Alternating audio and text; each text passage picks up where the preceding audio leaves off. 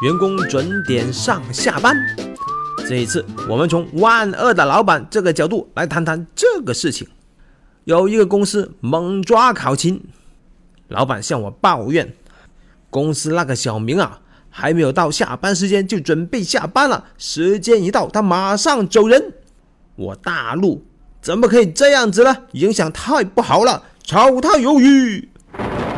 老板说：“哎呀，不行呀，有些项目还需要靠他。”我说：“那简单，等他搞定了这些项目，然后炒他鱿鱼。”老板有点支支吾吾，他说：“哎呀，如果把他炒掉，按照他这个薪资水平，恐怕很难再招到能力和他差不多的人呐。”打他！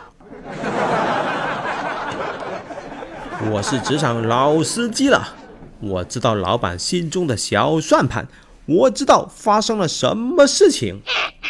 老板的想法很简单，那就是只给一点草，但是要马跑得快，而且还希望这个马九九六。坑爹呀！其实呢，不管是否加班，场地的租金总是要给的，所以不如加班，充分利用这个场地，让这个租金花得更值。而且嘛，年轻人需要努力奋斗，九九六是一种福报。打他！打他！这位老板呢是我的金主，我肯定不会怼他了。于是，我有技巧的继续提建议。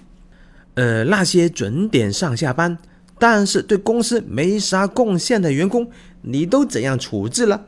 老板呵呵一笑，哼，早就干掉了。慢，我继续说，所以您要的其实是对公司有贡献的员工，而不是加班的员工吧？那些加班的员工真的是很努力的、很认真的工作吗？老板的鼻孔里哼了一声出来，哼，你以为我不知道吗？不管加班还是不加班，他们都是在假装努力工作。慢，我继续说。嗯，这些员工因为加班，额外多花了公司的水电费，增加了设备的折旧，您觉得划得来吗？加班费我就没有提，因为我知道老板是绝对不会给加班费的。慢，这位老板似乎有点不耐烦了。哎呀，大火球，你说的这些我都知道。哦哦哦！我继续有技巧的给老板提建议，希望能让老板接受。黄金工作时间的理念，我继续跟老板讲，我以前啊就试过连续很多天九九六去追电视剧，但是坚持不了几天，而且呢这个剧情很快就忘记了，效率很低，甚至是错漏百出的长时间工作其实是毫无意义的。嗯，一个人一天八小时工作制的话，黄金工作时间最多也就是五到六个小时。老板马上打断了我的说话，但是一般人都很难长时间高度集中精神的。我不等老板说完，继续说：小明虽然准点上下班，但是上班时间内的工作效率和产出还可以吧？如果公司有很多类似小明的这种员工，你就应该不介意他们准点上下班了吧？嗯。老板这个时候脸色已经变得很不好了。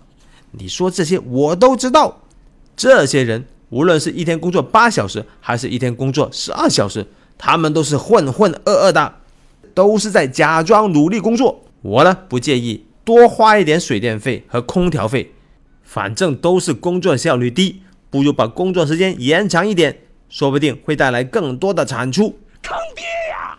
其实呢，企业管理中有很多猫腻，也有一些不能说的秘密。老板呢，虽然不是皇帝，但是他有皇帝心态。对于加班，其实很简单。对于优秀的员工来说，管理好黄金工作时间就可以了，允许他们准点上下班，满足他们的社交需求和尊重需求。嗯。而对于普通员工来说，他们为了满足生理需求，会忍辱负重，而且呢，满大街的人都可以替换他。你爱咋地就咋地。但是您要注意的是，不要过分的去压榨这些普通员工，因为你这些做法很可能会影响到优秀员工的工作士气呀。坑爹呀！这位老板呢是我的金主，他是很豪爽的。两年前，他请我做了一次咨询服务，给了我一笔不错的咨询费。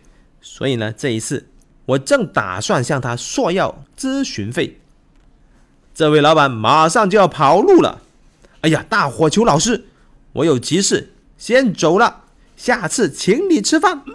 我还没反应过来，他就消失了。这个事情再次说明了这样的一个道理：如果一个公司突然抓考勤了，这说明了什么？这说明了这个公司快倒闭啦，我的咨询费也泡汤啦。是大大大球，本期的案例纯属艺术创作，如有雷同，我绝对不会说这就是真的。感觉不错的话，赶紧点赞三连击吧。下期再见。